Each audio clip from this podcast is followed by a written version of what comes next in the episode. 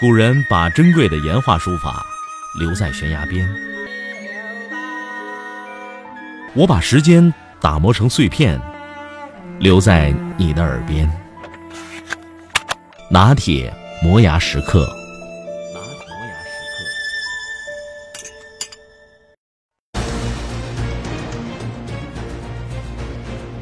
四年前的南非世界杯上，美国队一比二负加纳，止步于十六强。四年后的巴西世界杯上，美国队二比一完成复仇，出线形势一片大好。不仅如此，邓普西还抢了本届世界杯最快进球纪录。连过两人再破门，谁也不能否认这个进球漂亮。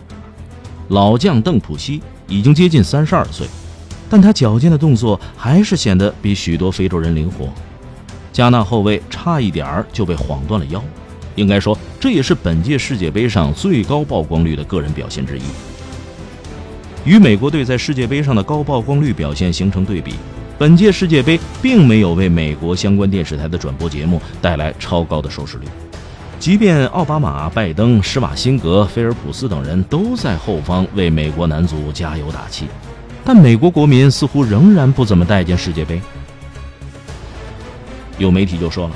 就算没有橄榄球比赛，也没有棒球比赛，美国人的选择依然与足球无关。更多的人喜欢看 NBA 总决赛，每场平均收视超过一千六百万人次，而世界杯比赛的平均收视只有四百四十万人次。这一成绩，甚至连 ABC 电视台电视剧收视的及格线六百万都不到。一个不得不说的问题就是，足球这个玩意儿在美国人心目中是排名非常靠后的体育运动，在受欢迎程度上，橄榄球、棒球、篮球都应该排在足球之前。可是美国足球却总能在小组赛中让对手胆寒。我们不妨来看一看美国男足在历届世界杯上的成绩单。从1990年世界杯以来。美国队从来没有缺席过任何一届世界杯，而且经常性的打入十六强。虽然进入十六强之后也不会有更出彩的表现，但在那么多足球强国面前，尤其是在世界杯这个大舞台上，美国足球也算是成功的。从收入的角度来说，美国队头号球星邓普西的年薪现在是七百万美元，听着不少吧？哎，我们再来说说篮球巨星科比的年薪，大约是两千五百万美元。这还不算，两者的收入差距还不止体现在薪水上。科比的各种广告代言每年会给他带来四千五百万美元的收入，而邓普西在美国几乎接不到任何代言。之所以讲这么多，只想提这样一个问题：足球在美国这么不受待见，至少不如其他运动受待见。美国足球又为什么会比所有亚洲国家的足球都强呢？其实，原因很简单。美国是真正的体育大国，也是真正的体育强国。体育这玩意儿，说到底那是要讲究底蕴的。你想想，做人是不是也是这个道理？这个底蕴不仅仅是说联赛的水平如何如何，冠军球队如何如何，而是他们的老百姓有多少人在玩这个游戏。有多少人在踢足球、打篮球、打棒球和橄榄球等？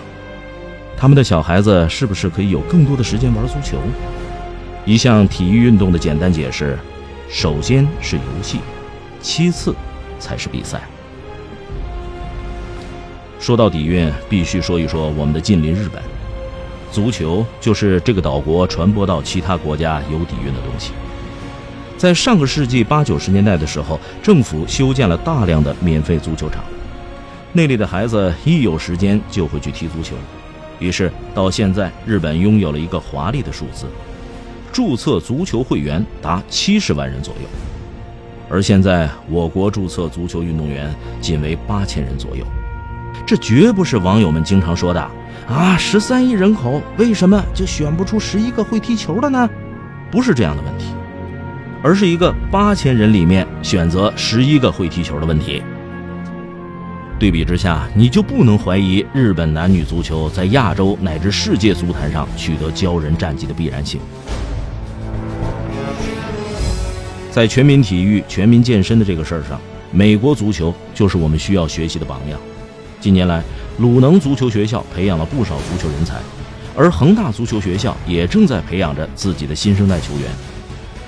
但我看来，青少年的培养固然重要，而真正的底蕴却只能来源于民间足球，或者直接叫野球。一个不允许孩子们踢野球的国度，他的足球事业永远不会有希望。关于足球问题上的中国梦，就永远只是黄粱一梦。怎么才能让孩子们踢上足球？其实很简单：第一，他们要有时间；第二，他们要有场地。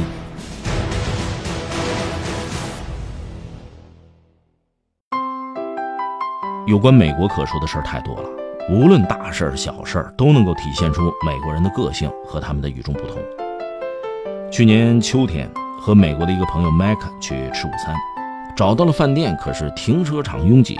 麦克总是喜欢绕来绕去绕半天，稍微远点的空位呢，虽然离饭店只有一两百米，但他仍然嫌远，于是，在停车场就绕啊绕，啊，我的肚子都开始咕咕叫了。他还跟着绕呢。不光是吃饭，平时不管去哪儿，停车总是嫌太远。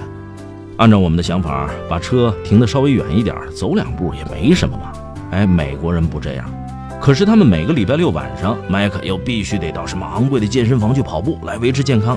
说运动对美国人是重要的，但却绝不能和其他活动搅混在一起。意思呢，就是把车停得太远，走那几步和我运动是不能混淆的。这样的思维和行动绝不是只有麦克这样，绝大部分美国人都这样。这种做法对不对？我们每个人的答案可能都不一样。今天咱们就说到这儿，我是拿铁。明天见。